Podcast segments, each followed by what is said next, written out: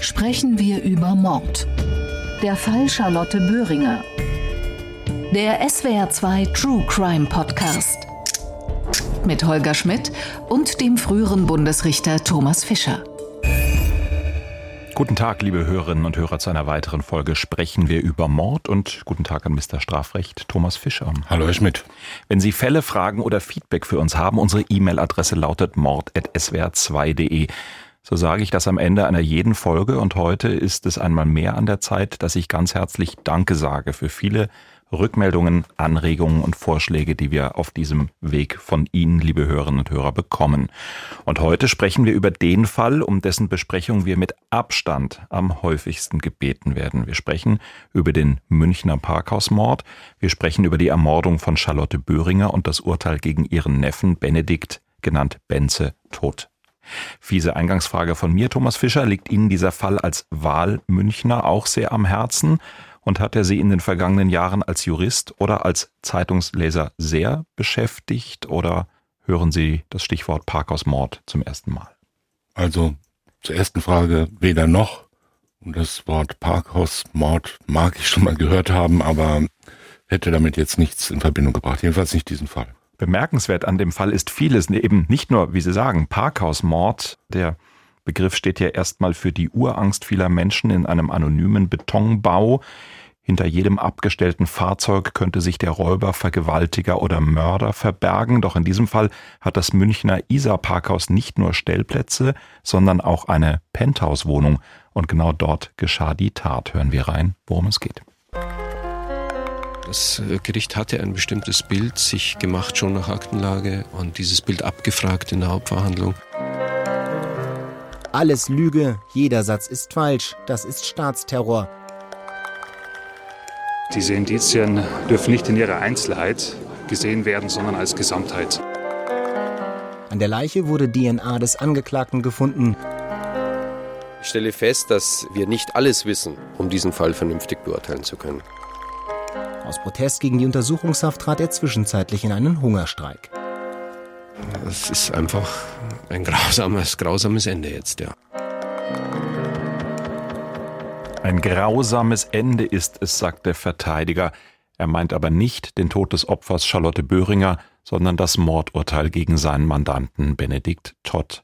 Umstritten ist dieses Urteil, seit es gesprochen wurde. Immer wieder gibt es Diskussionen um ein Wiederaufnahmeverfahren. Auch jetzt ganz aktuell wird das noch einmal diskutiert.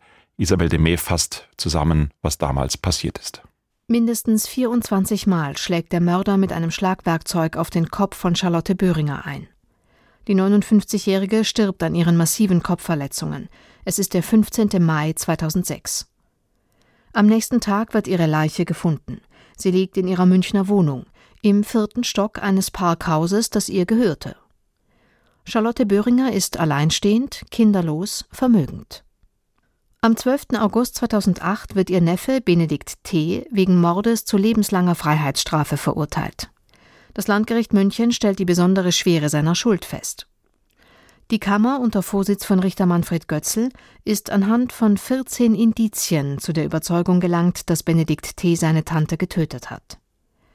Im Urteil heißt es, jedes in der Beweisaufnahme gewonnene Indiz alleine reiche für sich betrachtet für den Tatnachweis nicht aus. Erst die Gesamtschau erbringe den Beweis. Der Angeklagte habe durch den Tod seiner Tante seine finanzielle Situation verbessern und die Leitung der Parkgarage übernehmen wollen. Eine Position, die er nach Auffassung des Gerichts ohne ihren Tod nicht erreicht hätte. Benedikt T. hatte Freunden und Familie vorgegaukelt, dass er erfolgreich Jura studiere. Seine Tante soll einen Juraabschluss zur Bedingung für eine Leitungsposition gemacht haben.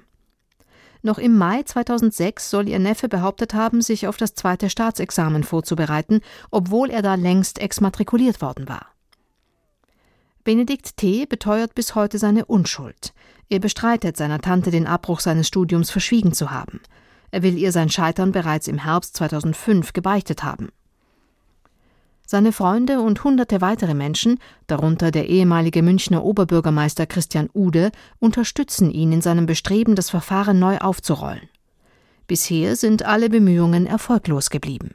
Thomas Fischer, wir sprechen über einen Indizienprozess und das tun wir eigentlich ganz häufig. Wir sprechen aber auch über einen Prozess, der wie kaum ein Verfahren die Menschen, die sich damit beschäftigen, teilt, in die, die sagen, das ist ein krasses Fehlurteil, das ist doch alles nur auf Indizien gestützt, was beim Indizienprozess sehr häufig der Fall ist, und dies für ein krasses Fehlurteil halten und andere, die sagen, nee, das hat schon alles so seine Plausibilität.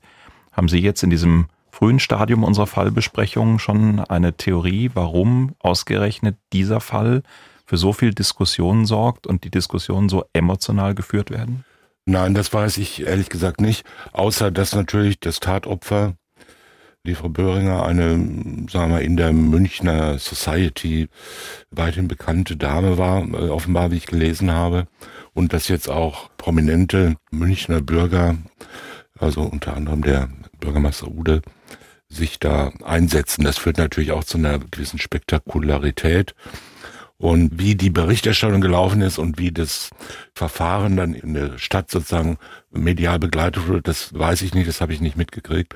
Aber so kann man sich das erklären, weil die, sagen wir, die Grundkonstellation, dass ein Tötungsdelikt abgeurteilt wird in einem sogenannten Indizienprozess wobei der Begriff Indizienprozess immer so ein bisschen pejorativ und vorwurfsvoll bewertet wird, als ob das was Schlechtes sei. Ja, es ist ja nur auf Indizien gestützt.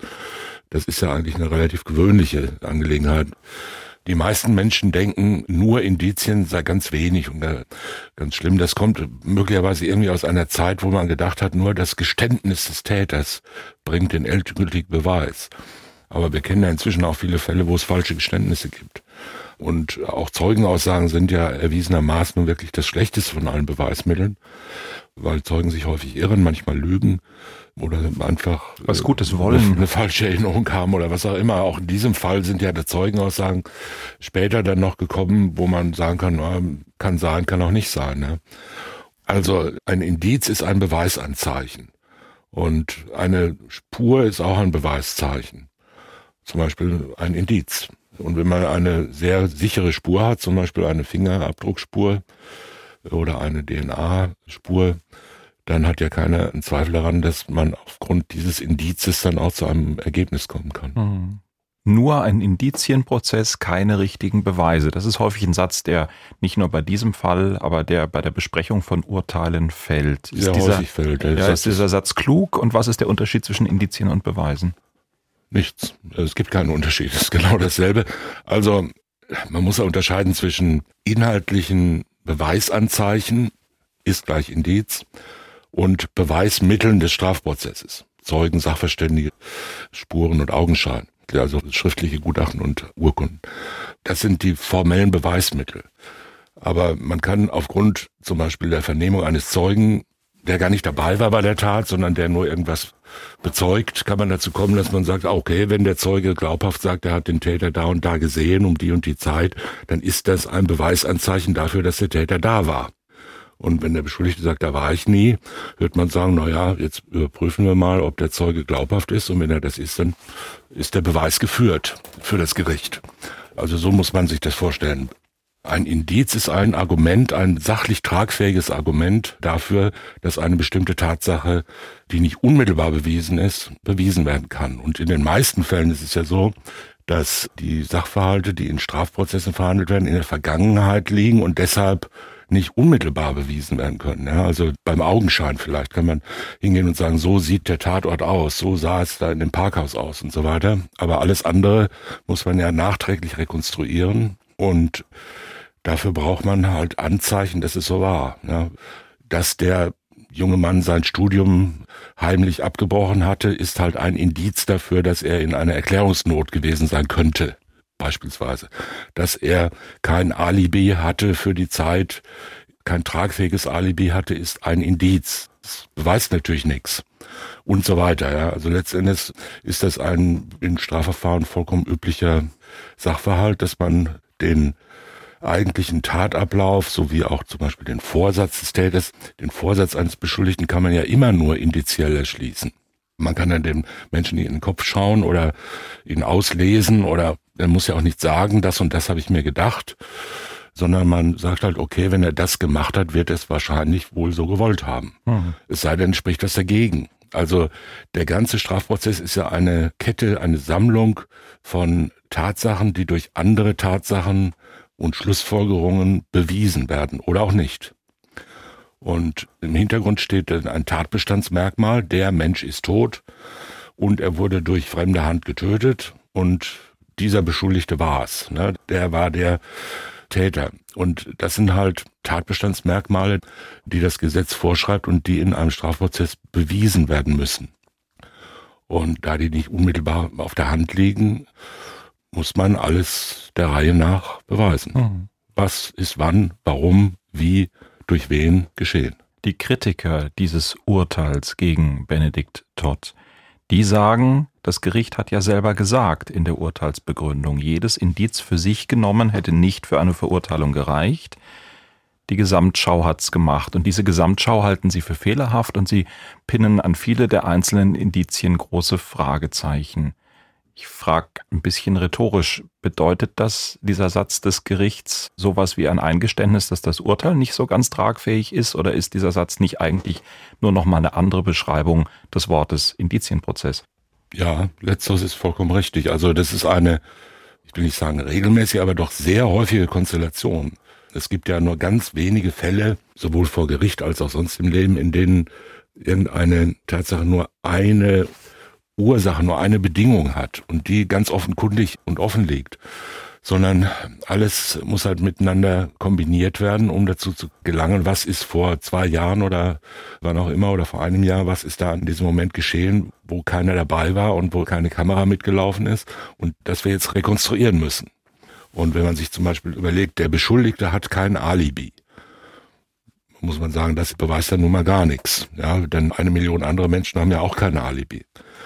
Der Beschuldigte hat einen Haufen Geld in der Tasche, das das Opfer kurz vorher von der Bank abgehoben hat. Wird man sagen, oh, das ist aber ein ziemlich schwerwiegendes Indiz. Und man kann genauso sagen, die aber, sind aber verwandt gewesen und sie kann geschenkt, geliehen, was auch immer haben. So ist es. Oder er hat es von einem Dritten gekriegt, ja, oder der kommt an und sagt, natürlich stimmt das. Ich habe an dem und dem, einem unbekannten Menschen an dem Morgen mein Auto verkauft und er hat mir das Geld gegeben. Wird man sagen, ja, ist das glaubhaft und so weiter. Ja. Und wird sagen, oh, kann sein, muss aber nicht sein. So, wenn wir jetzt noch ein drittes Indiz finden, jetzt finden wir noch ein blutverschmiertes Messer in seiner Jackentasche und die Jacke im Garten vergraben und am Messer ist das Blut des Opfers. Also ich spreche jetzt nicht von genau, unserem Fall, es ist nicht mehr unser Fall, sondern das, Beispielsfall. ist ein Beispiel. Da wird man sagen, ja. das sind jetzt drei Indizien und alle die drei zusammengenommen, die zeigen uns doch jetzt relativ deutlich, dass wir mal glauben könnten, der war's. Obwohl man sagen könnte, natürlich kann ja sein, dass der Autokäufer heimlich in den Garten gestiegen ist und hat da das Tatmesser verborgen. Ja. Genau, wieder im gedachten Fall, aber kommen wir auf den praktischen Parkhausmordfall zurück. Da sind es 14 Indizien, ist das eine zulässige Frage an Sie zu fragen, reicht das? Ist das viel? Kommt wieder drauf an wahrscheinlich, oder?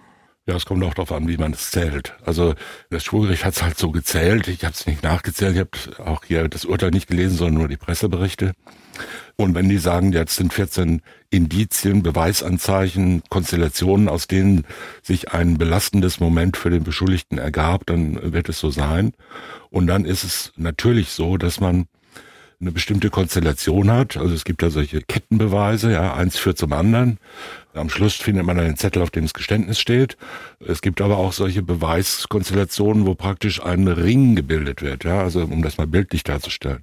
So eine Mosaik- oder Ringtheorie oder wie immer man das nennen will. Und das halt alles dann so zusammenpasst, dass man sagt, also eine Sache kann purer Zufall sein. Zwei Sachen können auch noch Zufall sein. Vier Sachen können auch noch Zufall sein. Und außerdem fällt uns auch kein anderer ein. Aber sieben Sachen gleichzeitig, von denen schon mal drei extrem selten sind und die dann aber auch noch alle zusammenkommen, das kann kein Zufall sein. Das ist ja eigentlich eine Schlussfolgerung, die wir auch im Alltagsleben sehr häufig ziehen.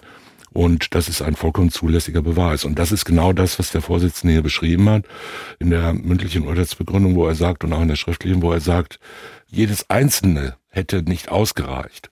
Natürlich das Abbrechen des Studiums, kein Indiz, das Interesse an der Übernahme des Parkhauses und viele andere Dinge noch mehr. Wenn das alles für sich alleine steht, dann führt das natürlich nicht zu einem Nachweis der Tat. Aber wenn 14 solche Gründe zusammenkommen und keine Alternativen übrig bleiben. Also ausgeschlossen werden kann, dass irgendein großer Unbekannter jetzt das alles gemacht haben könnte, keinerlei Anhaltspunkte dafür da sind, dann muss man sagen, dann ist es halt die Aufgabe des Gerichts, ja nicht des Vorsitzenden, sondern des ganzen Gerichts, sich eine Überzeugung zu bilden. Und zu fragen, reicht uns das? Aus richterlicher Sicht reicht das aus, um zu sagen, jawohl, das ist eine tragfähige Begründung für eine Verurteilung. Wenn man das nicht hat, natürlich gilt der Grundsatz in dubio pro reo, im Zweifel für den Angeklagten. Aber das setzt ja voraus, dass man überhaupt Zweifel hat. Es wird häufig gesagt, bei jedem einzelnen Beweisanzeichen muss man den Zweifelsgrundsatz anwenden und sagen, ja, könnte auch anders sein, also ist es nicht so. So ist der Satz nicht zu verstehen. Das ist eine Entscheidungsregel, keine Beweisregel, dieser Satz. Und man muss alle Beweisanzeichen sorgfältig ermitteln und gegenüberstellen und in ihrem jeweiligen Einzelgewicht, aber auch in ihrem zusammengehörenden Gewicht prüfen und muss sagen, im Ergebnis dieser Beweisbildung habe ich da immer noch Zweifel. Ist es immer noch so, dass ich sage, also ich bin fast sicher, aber so ganz kann ich es auch nicht ausschließen, dass es anders war. Und dann wird der Zweifelsatz wichtig, vorher nicht. Und wenn das Gericht hier aufgrund einer ausführlichen Hauptverhandlung sagt, wir haben 14 wertvolle, belastende Indizien und wir können ausschließen, dass irgendein Wunder geschehen ist und irgendein anderer das auch gemacht haben könnte, dann ist halt die Entscheidung des Gerichts, bei 261, nach freier richterlicher Überzeugung nach seiner Überzeugung vom Inbegriff der Hauptverhandlung. Das ist die Aufgabe eines Richters. Und ich glaube, das müssen wir an dieser Stelle nochmal ganz deutlich festhalten, auch für alle Menschen, die uns zuhören und die sich fragen, wie kommt dieses Urteil zustande. Das ist etwas, was alltäglich an deutschen Gerichten passiert. Das ist etwas, worauf unser Rechtssystem beruht, dass die Menschen, die in Kammern und Senaten oder als Einzelrichter über Sachverhalte befinden, letztlich eine persönliche Einschätzung oder eine kollektiv persönliche Einschätzung treffen und die ist dann unser Recht, richtig? Genau so ist es. Das ist die Aufgabe und der kann man sich als Richter auch nicht entziehen.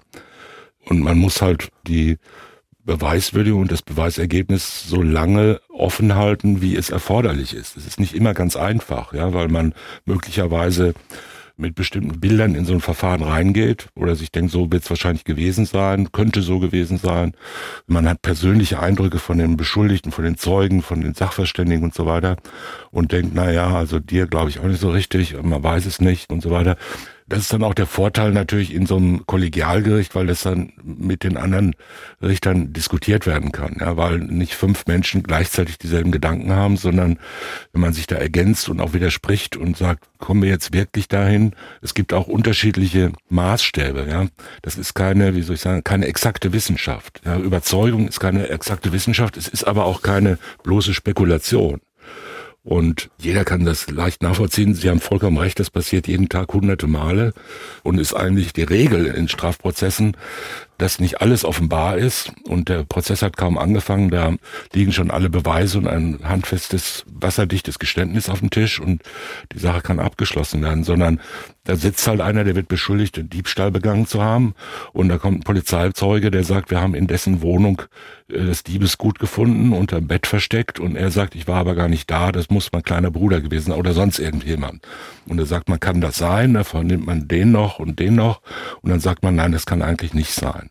Da war überhaupt kein anderer da. Und wenn das Ding unter deinem Bett lag, dann glauben wir jetzt eigentlich, dass du das da hingelegt hast. Und da wird man ihn wahrscheinlich verurteilen wegen Diebstahls. Obwohl er bis zum Schluss sagt, ich war es aber nicht. Das ist auch wieder jetzt nur ein fiktiver Fall. Das ist eine ganz normale Beweiswürdigung.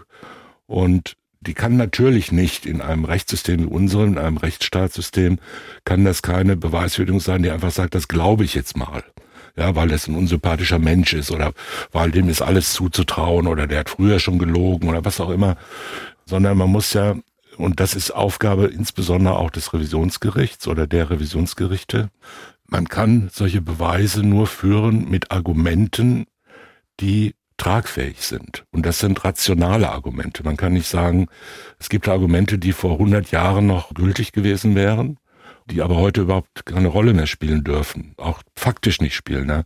Dass man sagt, ein Hamburger Kaufmann lügt nicht. Ja? Das ist eindeutig widerlegt. Ja? Ihm steht die Verschlagenheit ins Gesicht ja, geschrieben. sowas. Oder der Stempel, das trägt er auf der Stirn. Und das sind alles Argumente, die heute gar nicht mehr verwertbar sind und die sofort zur Aufhebung des Urteils führen würden. Wir brauchen also Argumente, die sich diesseits der Spekulation und der bloßen Vermutung oder von irgendwelchen irrationalen Vorurteilen bewegen. Aber der Spielraum für solche Argumente ist ja unglaublich weit, wie im täglichen Leben auch. Und die Gerichte und die Revisionsgerichte sind eigentlich ununterbrochen dabei, diesen Spielraum zu bestimmen und im Einzelfall anzuwenden, im Einzelfall dann wieder auszuweiten, passt das noch dahin. Kein Fall ist wie der andere. Es gibt keine zwei völlig identischen Fälle. Und man muss halt schauen, welche Argumente sind vertretbar. Mit welchen Argumenten können wir zu einem Ergebnis kommen, das dann, sagen wir mal, allgemein tragfähig ist, wo die Leute sagen, okay, das klingt vernünftig. Und doch ist in diesem Fall seit mehr als 15 Jahren ein großer Zweifel eines Unterstützerkreises des Verurteilten, der Verurteilte selber in der Haft, der immer noch sagt, auch in Interviews sagt, ich bin das nicht gewesen, beziehungsweise interessanterweise sagt er in den Interviews sehr viel kompliziertere Sätze, bei denen man sich sehr überlegen muss, was es eigentlich bedeutet, was er sagt. Es gibt von Funk eine Dokumentation dieses Falles, bei der der Reporter auch im Gefängnis war und mit Benedikt Todt ein Interview geführt hat. Wenn man sich das anhört, ich fand das hochinteressant. Ich kann jedem das nur empfehlen, der diesen Fall spannend findet, sich das auch mal anzuschauen. Wir verlinken das in den Show Notes zu diesem Fall.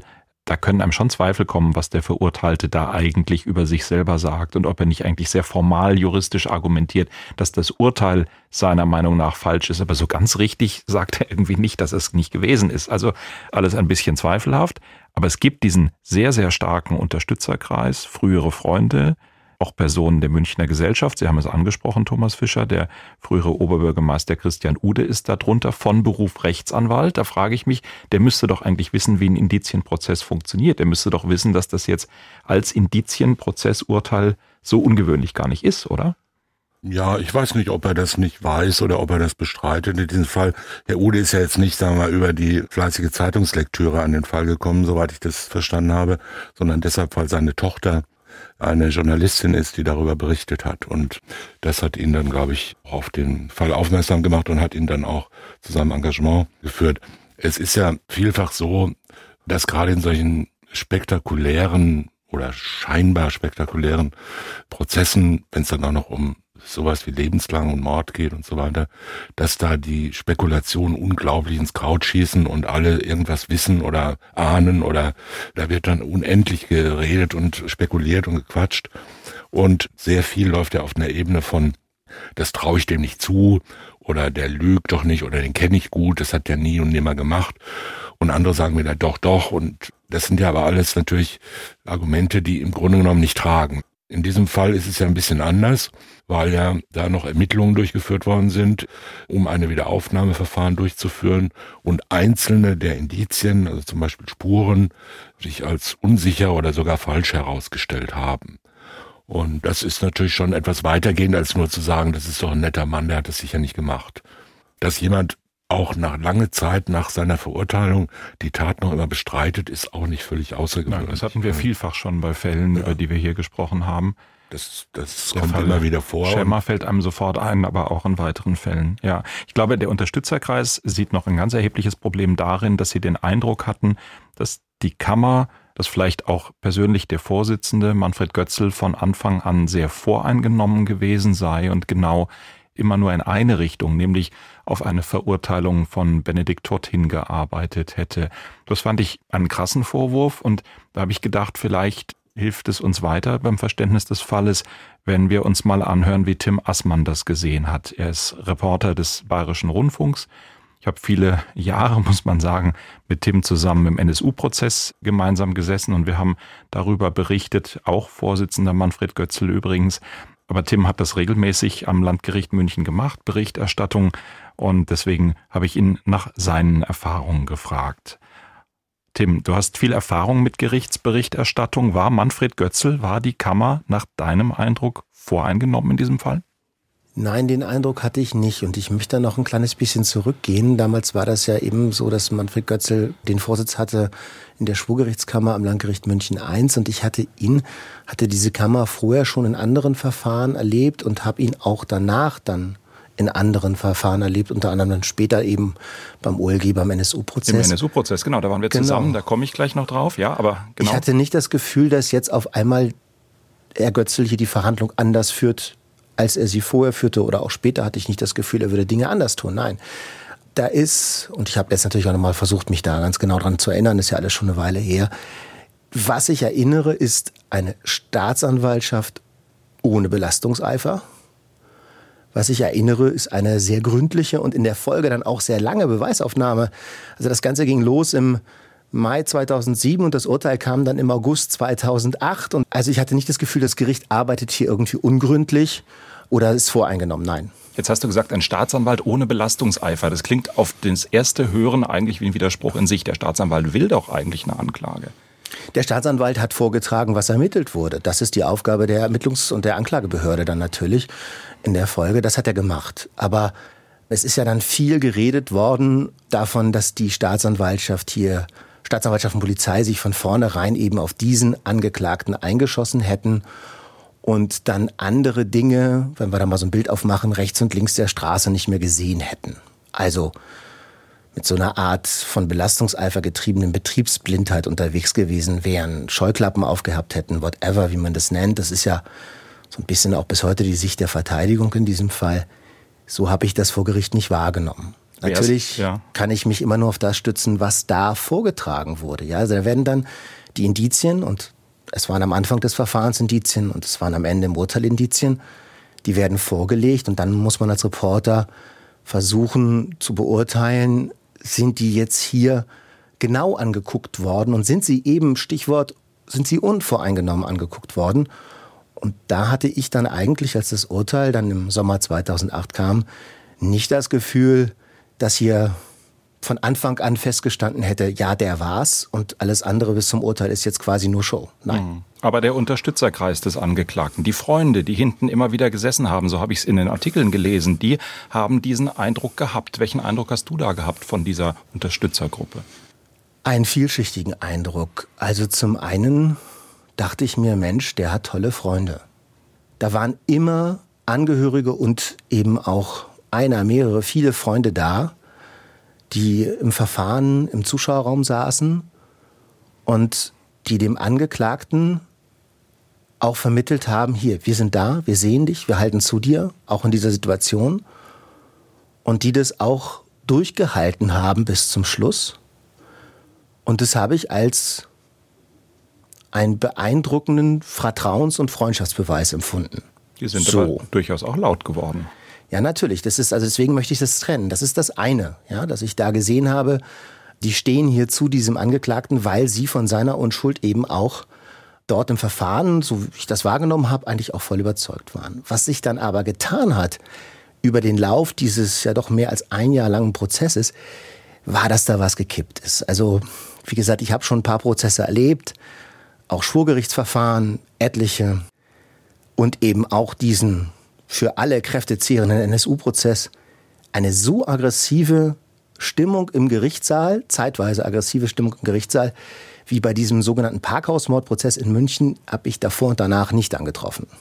Und das lag sicherlich eben auch, oder es lag daran, dass dieser ja, Unterstützerkreis, diese Freunde, Angehörigen, die da immer kamen, zunehmend eben unzufriedener waren aus ihrer Sicht mit dem Verlauf des Verfahrens, gereizt waren, zunehmend den Eindruck hatten, hier wird unserem Verwandten, Freund Unrecht getan und das dann im Gerichtssaal auch zum Teil wirklich sehr respektlos gegenüber Staatsanwaltschaft und Gericht geäußert haben. Also da waren so Szenen, wo, glaube ich, dann wie sitzen geblieben wurde oder man hat sich nicht wieder hingesetzt. Das kriege ich so genau nicht mehr rekapituliert. Aber Anstatt aufzustehen, wenn die Kamera reinkommt. Genau, ja. das, das war so, wir zeigen euch, was wir von euch halten. Mhm. Und ich kann mich entsinnen, dass der Staatsanwalt damals, den ich also als sehr aufgeschlossenen Mann erlebt habe, der auch Auskunft darüber gegeben hat, wie man eben zu dieser Anklage kommt und so, dass der sich dann in Verfahrenspausen oder eben auch vor Verhandlungsbeginn oder nach Verhandlungsende, der hat sich regelrecht unwohl gefühlt im Bereich vor dem Verhandlungssaal, weil da eben durch diese andere Gruppe so eine aggressive Stimmung ihm gegenüber auch da war. Also Interviews zum Beispiel wollte der da partout nicht geben, weil die dann die ganze Zeit da standen und ihn angefeindet haben. Thomas Fischer, wenn wir das jetzt hören, wie Tim Assmann das im Prozess erlebt hat, Glauben wir der Kammer die Unvoreingenommenheit? Vermuten wir eine Dynamik im Unterstützerkreis, die vielleicht einfach nicht wahrhaben wollte? Oder ist das normales Gebaren, dass einfach vor dem Strafgericht sehr unterschiedliche Interessen aufeinander prallen, dass die Verteidigung um jeden Preis den Freispruch will, dass die Freunde nicht einsehen wollen, dass der gute Freund Benze ein Mörder ist. Ja, natürlich. Also offenbar war es ja so. Letzteres die, jedenfalls die da waren. Ob er noch andere Freunde vorher hatte, die dann nicht da waren und nicht zu seinen Unterstützern gehören, weiß man ja nicht. Es waren ja nur die da, die zu ihm gehalten haben und die halt irgendwie der Überzeugung waren, dass er unschuldig ist, die ihm also das geglaubt haben. Das waren ja jetzt keine professionellen Ermittler und Kriminalbeamten, sondern es waren persönlich verbundene Menschen, Angehörige oder und oder Freunde und die haben eine Meinung. Das ist ja gutes Recht, dass die ja nicht im Gerichtssaal rumpöbeln sollten, das ist eh klar. Aber wenn dann so eine gewisse Stimmung da ist und man meint, man ist in so einer relativen Mehrheit, ja, dass man da die Stimmung auch prägen kann und da passiert auch nichts, wenn man da dazwischen ruft oder so. Das ist nicht schlimm. Oh, ich war ja nicht dabei, aber Manfred Götzl ist eigentlich nicht bekannt dafür, dass er sowas durchgehen lässt. Ja, also was heißt durchgehen lassen? Was will man da letztendlich machen? Da holt man dann zwei Wachtmeister rein und schließt die Öffentlichkeit aus oder macht eine Pause und versucht das Ordnungsstrafen. Ja, verhängt ein bisschen Ordnungsstrafen, aber man muss so aufpassen, dass man da als Vorsitzender sich auch nicht lächerlich macht. Ja, also man kann da immer drohend gucken und, und irgendwie sagen, ja, noch einmal, ich lasse den Saal räumen oder irgend so ein Zeug. Aber dann stehen die halt draußen vom Saal und pöbeln rum. Ja, also mehr hat man ja auch nicht. Man kann ja jetzt nicht anfangen, da selber als Gericht gewalttätig gegen die Zuschauer vorzugehen, ja, oder gegen irgendwelche respektlosen Personen. Mit dem StGB-Kommentar also, zu werfen am Ende. Ja, man muss halt versuchen, das irgendwie den Griff zu kriegen. Manchmal ist es schwer, das stimmt schon. Aber es ist ja häufiger eher wegen der Empörung gegen den Angeklagten zum Beispiel. Das kommt ja auch relativ häufig vor, dass dann halt irgendwelche Freunde des Tatopfers sich hinten aufführen oder es gibt alles mögliche oder so feixende Kumpels von den Angeklagten da hinten sitzen. Das ist so. Also gut, jedenfalls ist ihr gutes Recht, dass sie meinen, er ist unschuldig. Und was die Befangenheit angeht, ob ein Richter befangen ist, das ist ja auch wieder eine Frage, die man letzten Endes nicht klären kann. Also genau. die tatsächliche Befangenheit. Genau. Streng genommen Befangenheit ist ja nicht vorgeworfen, Voreingenommenheit ist vorgeworfen. Das mag in eine ähnliche Richtung gehen. Aber so wie ich es verstanden habe, ist der Unterstützerkreis halt der Meinung, Polizei, Staatsanwaltschaft und eben dann auch das Gericht hätten alle in die Richtung gearbeitet, Benedikt Todd zu überführen, weil man sich eben festgelegt hat. Ja, äh, das, das wäre auf eine gewisse Weise schon auch eine Befangenheit, räume ich ein. Ist, ja, aber Fall der Befangenheit. Und es geht ja natürlich nicht, wenn man sich die Vorschrift zum Beispiel anschaut über die richterliche Befangenheit, steht in Paragraph 24 der Strafprozessordnung, da steht drin, dass ein Richter abgelehnt werden kann, wenn sein Verhalten die Besorgnis der Befangenheit begründet, aus Sicht eines vernünftigen Angeklagten, also eines halbwegs vernünftigen Angeklagten, aber aus dessen Interessensicht. Also es geht nicht um die tatsächliche Befangenheit, die man ja letzten Endes nicht nachweisen kann. Was jemand bei sich selber denkt, das kriegt man nicht raus, aber man weiß, wie er sich verhält, was er sagt, was er tut, was er nicht tut, wie er mit einem spricht und so weiter. Und solche Verhaltensweisen ob das nun die Aktenführung ist oder das Vorenthalten von Aktenteilen oder Geheimniskrämerei oder Absprachen mit der Staatsanwaltschaft, gibt es ja tausend Möglichkeiten oder irgendwelche unkontrollierten Bemerkungen in der Hauptverhandlung. Ihnen wird das Lachen noch vergehen und so Klassiker, ja. Oder mit Ihnen werden wir auch noch fertig. Hat es alles schon gegeben, ja. Genau. Und alles aber nicht in diesem nein, Fall. Nicht in diesem ja. Fall. Das sind dann Anzeichen dafür, wo man sagen kann, einem vernünftigen Angeklagten drängt sich auf, dass dieser Richter ihm nicht mehr unbefangen gegenübersteht. So, diese Annahme, das läuft alles in eine Richtung und andere Richtungen werden nicht gesehen, die ist ja nicht völlig fernliegend. So ein Hauptverfahren kommt ja nicht ohne weiteres zustande, sondern nach erheblichen Ermittlungen. Erst durch die Polizei, dann wird es von der Staatsanwaltschaft angeschaut und durchgeschaut und bewertet und dann erheben die Anklage. Und das Gericht entscheidet schon mal darüber, ob das ein hinreichender Tatverdacht ist, um in die Hauptverhandlung zu gehen. Das heißt, es gibt so eine gewisse Vorprägung schon, die man sagt, okay, wenn es so ist, wie die Anklage das sagt, dann spricht doch eine gewisse Wahrscheinlichkeit dafür, dass es zur Verurteilung führen wird. Also wird man das überprüfen. Und natürlich ist es so, das lässt sich fast gar nicht vermeiden, dass man, wenn man in so ein Verfahren reingeht, hat man ein gewisses Beweisprogramm vor Augen als Richter. Also man kennt ja alle Zeugen, man hat die alle gelesen, man hat eine umfangreiche Ladungsverfügung gemacht und man weiß ungefähr, an wie vielen Tagen man verhandeln will. Und dann hat man so ein Programm, da steht, dann kommt der Zeuge und der Zeuge und der Zeuge und der Zeuge. Und den frage ich dies und jenes und das. Und das fragt man ihn, weil man es aus einer Akte weiß, dass der darüber was sagen können wird wahrscheinlich. Dann gibt's noch neue Beweisanträge, Da kennt man die Beweismittel vorher nicht, aber da wird halt zum Beispiel ein Antrag gestellt zum Beweis der Tatsache, dass mein Mandant nicht am Tatort war, sondern in der Kneipe XY, der Zeuge Z. So, und dann fragt man den Zeugen Z, war der da oder war er nicht da? Und natürlich gibt es so Situationen, in denen man den Eindruck hat, das läuft alles in eine bestimmte Richtung. Und wenn man die Akte anschaut, eine Strafakte anschaut, kann man manchmal, wenn man Erfahrung hat, kann man das schon auch erkennen, dass zum Beispiel die Polizei sich sehr früh festlegt oder dass dann manche Spuren nicht weiterverfolgt werden.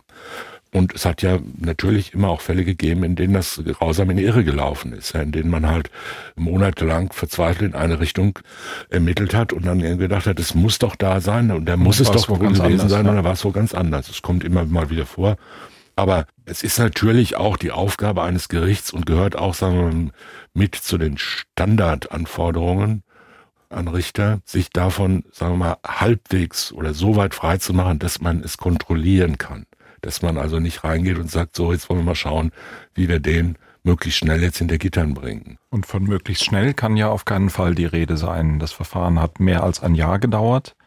Im Verfahren hat es eine durchaus spektakuläre Wendung gegeben. Das ist, glaube ich, ein Punkt, über den wir unbedingt auch noch sprechen sollen. Er ist schon mal vorhin am Rande so angeklungen. Das ist der sogenannte Spur-Spur-Treffer. Es hat sich im Verfahren herausgestellt, dass es am Tatort, diesem Penthouse im Parkhaus am Isartor von Charlotte Böhringer, dass da eine DNA-Spur gesichert worden ist auf einem Glas in einer Spülmaschine, für die es einen Treffer in der DNA-Datenbank gab und der führte zu einem Mordfall Jahrzehnte zurück, nämlich dem Mord an Ursula Herrmann, ein Entführungs- und Todesfall aus dem Jahr 1981. Und das war natürlich auf der einen Seite spektakulär, es war vor allen Dingen auch vollkommen klar, dass Benedikt Todt, der Angeklagte im Verfahren mit dem Fall Ursula Herrmann überhaupt nichts zu tun haben konnte, rein durchs Lebensalter.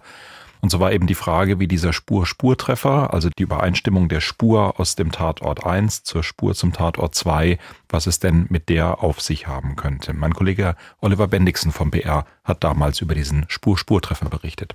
Fest steht bisher nur, dass auf einem Glas aus der Spülmaschine in der Tatortwohnung Böhringer Genmaterial gefunden wurde, das identisch zu sein scheint mit den Spuren, die von der Kripo an einer Schraube gesichert wurden. Und diese Schraube stammt von jener Kiste, in der die entführte zehnjährige Ursula Herrmann vor 25 Jahren qualvoll erstickt ist. Ein Beweis, dass sich der Kidnapper der Schülerin ein Vierteljahrhundert nach der Tat in der Wohnung der Münchner Parkhausbesitzerin aufgehalten hat, ist das nicht und erst recht kein Beweis für die Unschuld des angeklagten Neffen der Ermordeten, bestenfalls ein Anhaltspunkt für eine möglicherweise schlampige Auswertung der Spuren. Spur-Spurtreffer, ominöse Spuren am Tatort, das erinnert uns sofort an die Ermordung der Polizeibeamtin Michelle Kiesewetter und der schweren Verletzung ihres Kollegen Martin A. in Heilbronn. Damals ist ja ein quasi bundesweit agierende Phantomverbrecherin gesucht worden, weil man eine weibliche DNA-Spur an diesem Tatort in Heilbronn, aber an vielen anderen auch gefunden hatte. Und die Lösung war dann eine Verunreinigung der Wattestäbchen durch eine Mitarbeiterin der Wattestäbchenfirma, mit der die Kriminalisten die DNA-Spuren genommen haben. Thomas Fischer, denken Sie jetzt bei diesem Spur-Spur-Treffer an der Schraube in der Kiste aus dem Mordfall Ursula Herrmann und der Spülmaschine bei Charlotte Böhringer auch an so etwas, eine Verunreinigung durchs Tatortpersonal oder müssen wir wirklich überlegen, ob wir einen unbekannten Dritten doch noch haben, der als Mörder in Frage kommen könnte? Ja, beides muss man überlegen. Also die Wahrscheinlichkeit erstens einer Verunreinigung, zweitens einer fehlerhaften Auswertung kann ja auch sein. Die muss man natürlich auch prüfen und sich überlegen, wie wahrscheinlich ist das. Schwer zu sagen. Und andererseits muss man sagen, wie direkt und wie unmittelbar ist jetzt das Indiz der Übereinstimmung der Spur am Glas und der Spur an der Schraube. Also war es der Täter in dem viele Jahre zurückliegenden Fall, der die Schraube angefasst hat, oder war es vielleicht ein Dritter? Weiß man ja offenbar nicht. Es war halt an der Kiste eine Spur, aber wie die Spur an die Kiste gekommen ist, weiß man vielleicht nicht genau. Also es gibt unendlich viele Möglichkeiten. Und das wäre jetzt zum Beispiel ein Gegenindiz. Ja, wenn wir zurückkommen auf das, was wir vorhin besprochen haben, da gibt es jetzt 14 relativ naheliegende, belastende Beweisanzeichen und mindestens eines jetzt hier, was auch dagegen spricht. Ein anderes ist, dass es vielleicht ein netter Mensch war und dass er so viele Freunde hatte oder dass irgendjemand gesagt hat, nein, der hat seiner Tante schon früher erzählt, dass er das Studium abgebrochen hatte. Das ist ja auch ein Gegenbeweis gegen die Geschichte, gegen das Narrativ des Gerichts und der Anklage. Und da muss das Gericht halt dann eine Entscheidung treffen. Aber einfach nur zu sagen, es lässt sich nicht ausschließen, dass es eine andere Möglichkeit gibt. Das reicht ja nicht aus, um einen durchgreifenden Zweifel zu haben. In einem Fall, in dem so viele belastende Beweisanzeichen da sind. Theoretische Möglichkeiten gibt's immer. Man muss zugeben, diese DNA-Spur ist nicht nur eine theoretische Möglichkeit, denn den großen Unbekannten, den gibt's natürlich theoretisch, spekulativ immer. Sowas reicht natürlich nicht aus, dass man sagen kann, es ist nicht von vornherein ausgeschlossen, dass es auch ein bisschen anders war. Das reicht nicht aus, um zu sagen, jetzt habe ich aber Zweifel und dann muss ich freisprechen. Sondern das würde auf die Revision der Staatsanwaltschaft sicher aufgehoben werden. In diesem Fall, auch der ist ja in die Revision gegangen, ist ja die Beweiswürdigung überprüft worden vom Revisionsgericht, vom ersten Strafsenat. Und man ist knapp verworfen worden. Ja gut, das kommt schon vor. Also das ist gerade in solchen Fällen ist es manchmal auch ganz hilfreich, dass man zum Beispiel da nicht reingeht als Revisionsgericht und weitere 20 Seiten Beweiswürdigung schreibt und jedes einzelne Argument der Schwurgerichtskammer nochmal prüft und hin und her wägt, sondern einfach sagt, das ist rechtsfehlerfrei, das ist vertretbar. Darum geht's ja. Es geht um vertretbare Argumente und das Revisionsgericht hat weder die Aufgabe noch die Möglichkeit, jetzt die ganz wahre Wahrheit rauszukriegen. Warum sollten die das machen? Die haben ja nur die Akte und das Urteil. Genau. Aber ehe wir uns missverstehen oder ehe die Hörerinnen und Hörer mich missverstehen, mit knapp meinte ich mit drei Sätzen Revisionen. Ja, da kann man einfach sagen, die nicht, nicht, nicht knapp in der Entscheidung, sondern kurz in der Entscheidung. Die Beweisführung ist rechtsfehlerfrei. Und das war auch in einer Zeit, in der gerade der genannte Strafsenat unter dem Vorsitz von Herrn Nack, vermutlich unter dem Vorsitz des Kollegen Nack, sagen wir durchaus tatrichterfreundlich äh, dazu neigte, die Beweiswürdigungen im Wesentlichen unangetastet zu lassen, was nicht falsch ist. Da war ja, glaube ich, die Formulierung der Kahn-Senat, oder? Er hält alles. Ja, das war, ist ein noch immer, finde ich, peinliches Selbstlob. Ich glaube, das war ein Lob, das einige Richter des Senats dann auch selber über sich aussprachen. Das finde ich völlig verfehlt. Ja, also äh, hält alles im Sinne von verwirft alle Revisionen. Das ist ja kein nicht die äh, Aufgabe. Das ist nicht die Aufgabe und es ist auch kein Ruhmesblatt, das man sich anheften sollte, sondern es muss halt vernünftig geprüft werden. Und es ist aber so, dass die Tatsachenfeststellungen des sogenannten Tatgerichts, also hier des erstinstanzlichen Schwulgerichts, dass die nicht im Einzelnen überprüft werden, sondern es wird nur überprüft, ist das tragfähig? Kann man auf der Grundlage solcher Argumente, wie wir vorhin besprochen haben, 14 Indizien, Regenbeweis, eines passt zum anderen, nichts steht zwingend entgegen und es gibt keine anderen Möglichkeiten, keine jedenfalls naheliegenden, ernsthaften Möglichkeiten, kann man auf der Grundlage zu einem Schuldspruch kommen. Und wenn das so ist, dann sitzen da natürlich am Bundesgerichtshof in dem Revisionssenat sitzen auch Leute, die alle oder jedenfalls manche davon solche Verfahren schon geführt haben und jeder sagt dann irgendwie, oh, das hätte ich aber anders gesehen. Das kommt schon vor. Man denkt halt, man liest die Akte, man liest das Urteil und denkt, oh, dem Zeugen hätte ich jetzt aber so, wie das da steht, also da hätte ich aber doch erhebliche Zweifel, dass das stimmt. Und im Urteil steht halt drin, hieran hatte die Kammer keinerlei Zweifel, weil der Zeuge und so weiter, ja. Und dann sagt man, okay, die haben es halt so gesehen, ja. Und ich hätte es vielleicht anders gesehen. Aber Sie haben den Zeugen halt auch nicht gesehen. Aber ich, ich war ja, ja nicht genau. dabei, ja. Und ich muss ja nicht entscheiden, was die Wahrheit ist, sondern das Tatgericht muss entscheiden und der Revisionsrichter muss prüfen, ob die Begründung dafür tragfähig ist. Das ist der Sinn eines schriftlichen Urteils. Ein Gedanke hätte ich noch zu der Schraube und der in der ganzen Diskussion auch des Unterstützerkreises kommt der mir offen gesagt zu kurz. Der Mordfall Ursula Herrmann 1981 vor der Erkenntnis, welche Chancen DNA-Spuren in der Kriminalistik haben, vor irgendeiner Professionalisierung, wie man mit DNA-Spuren umgehen kann. Das heißt, 1981 hat Kriminaltechnik mit dieser Holzkiste, in der Ursula Herrmann erstickt ist, das gemacht, was man damals getan hat. Dazu gehörte nicht DNA-sicheres Verhalten. Dazu gehörte zum Beispiel Fingerspuren. Und dazu gehörten auch so, so Dinge wie eine Spur zum Beispiel mit einem Metallpulver bestäuben und dann unter Umständen hinterher auch reinigen. Und dass dann sehr viele Jahre später nach Einführung, nach Erkenntnis der DNA da eine DNA-Spur auftaucht, ist eigentlich nicht das, was man sich heute unter DNA-spursicherer Ermittlungsarbeit vorstellt, sondern ein wirklich gänzlich anderes Umgehen. Und das macht es für mich offen gesagt auch sehr plausibel, dass wir eigentlich überhaupt nicht wissen, woher diese DNA-Spur an der Schraube kommt und ob sie nicht genauso gut durch Tatortarbeit, durch Menschen in Polizeipräsidien oder Landeskriminalämtern oder Untersuchungslaboren oder, oder, oder stammen könnten. Man hat zwar im Rahmen des Verfahrens viele dieser Ermittlungspersonen überprüft, auch in ihren DNA-Proben, die sie abgeben, damit eben genau solche Dinge nicht passieren, hat das verglichen und hat keinen Treffer gefunden. Ich denke aber, Sie wissen es besser als ich, dass er eine große Anzahl von Personen, die so eine Spur mal in der Hand gehabt, weggetragen, verpackt, verschickt, was auch immer haben können. Sind die alle in diesen Datenbanken drin? Nein, das kann man sich nicht vorstellen.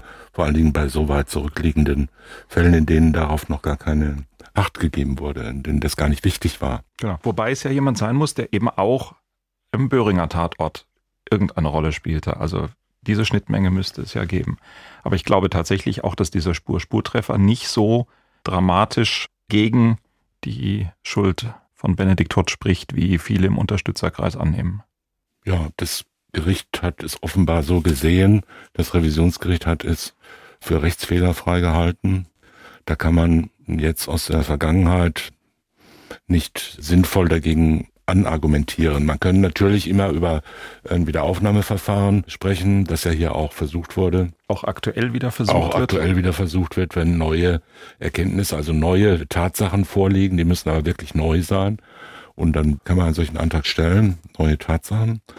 Das wird dann in einem sozusagen einem Vorverfahren als Wiederaufnahmegerichts geprüft, ob diese Tatsachen neu sind und ob sie geeignet sind, zu einem anderen Urteil zu führen. Und wenn das der Fall ist, dann wird die Wiederaufnahme angeordnet und dann wird ein neues erstinstanzliches Verfahren durchgeführt. Mehr als 15 Jahre sitzt Benedikt Todd jetzt in Haft. Ich hatte darauf hingewiesen, er sagt so Sätze in Richtung von, er ist es nicht gewesen. Ich empfehle nochmal die entsprechende Dokumentation von Funk dazu, die wir unter dieser Folge verlinken. Aber Thomas Fischer, wir sind durch diese Haftzeit jetzt an dem Punkt, an dem er anfangen kann, Anträge zu stellen, ob er denn in Freiheit kommt.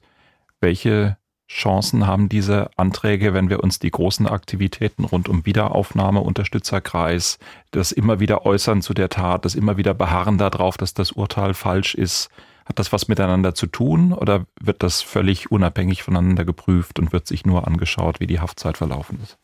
Ja, es hat nicht sehr viel miteinander zu tun. Also die Spektakularität und die Aufregung, die noch immer um den Fall herrscht, macht da, glaube ich, wenig aus. Ich weiß nicht, hat er besonders schwere der Schuld gekriegt? Hat er, glaube ich. Ne? Bin mir nicht so ganz sicher.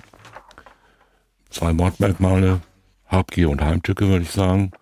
Kann ja dahinstellen. Jedenfalls gleichgültig, ob das... Nach kurzem Zögern, ja, er hat es bekommen. Ja. Ja, besondere Schwere der Schuld ist eine Feststellung, die das Tatgericht treffen muss. Ursprünglich war mal vorgesehen, dass es erst das Vollstreckungsgericht ganz am Ende der Haft zu prüfen hat, aber da hat das Bundesverfassungsgericht gesagt, das ist so schwerwiegend, das ist so unmittelbar mit der Tat verbunden, dass es schon das Tatgericht mit Bindung für das spätere Vollstreckungsgericht entscheiden muss. Und das führt dazu, dass das dasteht. Und das hat deshalb eine Bedeutung, weil in Paragraph 57a des Strafgesetzbuchs, das die Reststrafenaussetzung von lebenslangen Freiheitsstrafen betrifft, drin steht, dass auch eine lebenslange Freiheitsstrafe zur Bewährung ausgesetzt werden kann unter bestimmten Voraussetzungen, nämlich günstige Sozialprognose und wenn nicht die Schwere der Schuld dem entgegensteht. Und diese besondere Schwere der Schuld steht dem halt mal als gewichtiges Argument entgegen, dass theoretisch kann es sein, dass es gar nichts bedeutet. Ja, dass zwar zunächst mal besondere Schwere der Schuld angenommen wird, aber nach 15 Jahren gesagt wird, okay, die anderen Gründe sprechen dafür, dass eine Strafaussetzung zur Bewährung erfolgen kann. In der Praxis ist aber so, dass es meistens dann deutlich länger dauert. Also der Durchschnitt aller Reststrafenaussetzungen von lebenslangen Freiheitsstrafen liegt bei den in Anführungszeichen normal, also ohne besondere Schwere der Schuld, Verurteilten bei ungefähr 18 oder 19 Jahren, glaube ich, und bei den mit Feststellung der besonderen Schwere der Schuld bei 23, 24 Jahren. Also das sind natürlich erheblich lange Zeiträume. Und davon unabhängig gilt für beide Fälle aber die Regel, dass ein erster Antrag auf Strafaussetzung zur Bewährung nach Ablauf von 15 Haftjahren gestellt werden kann der allgemeine gelegentlich zu lesen oder immer mal wieder zu lesende Vorwurf, alle Mörder kämen nach 15 Jahren frei, ist reiner Unsinn. Ja, also man darf nach 15 Jahren einen ersten Antrag stellen. Ob man da freikommt, ist eine ganz andere Sache. Also machen wir Herrn Tod an dieser Stelle nicht zu viel Hoffnung, dass das im ersten Durchgang. Das will ich damit nicht sagen, sondern es ist eine Frage des Einzelfalls und das können wir weder prognostizieren noch entscheiden. Was wir unbedingt tun sollten, Thomas Fischer, am Ende. Ich hatte es eingangs gesagt. Das ist ein Fall, den wir unter anderem deswegen besprochen haben, weil er ganz zahlreich aus der Hörerinnen und Hörerschaft gewünscht worden ist. Und viele dieser E-Mails, die uns erreicht haben dazu, die haben eben auch diese Frage gestellt, über die wir jetzt die ganze Folge gesprochen haben, wie viel denn so ein Indizienurteil wert ist, wenn doch so viele einzelne Indizien durchaus mit Fragezeichen versehen sind. Schaffen Sie es, nochmal zum Ende der Folge so einen tröstenden Satz zu sagen in Richtung, warum unsere Justiz absolut durchaus funktionieren kann, auch wenn wir solche Urteile haben? Ja, ich glaube, dass es auch am Eingang unserer Unterhaltung klar geworden ist, ein solches Urteil ist keine Besonderheit und ist auch keine Seltenheit, sondern es ist eigentlich eine regelmäßige Aufgabe von Gerichten, solche Entscheidungen zu treffen. In zahllosen Fällen liegen die Tatsachen nicht offen zutage und können nicht von jedem beliebigen durch schnelles Hinsehen oder bloßes Glauben festgestellt und dann zementiert werden, sondern müssen auf einem mehr oder minder komplizierten Weg durch Feststellung und Würdigung und Gewichtung und Abwägung von Beweisanzeichen, Klammer auf, ist gleich Indizien, Klammer zu, rekonstruiert und dann festgestellt werden.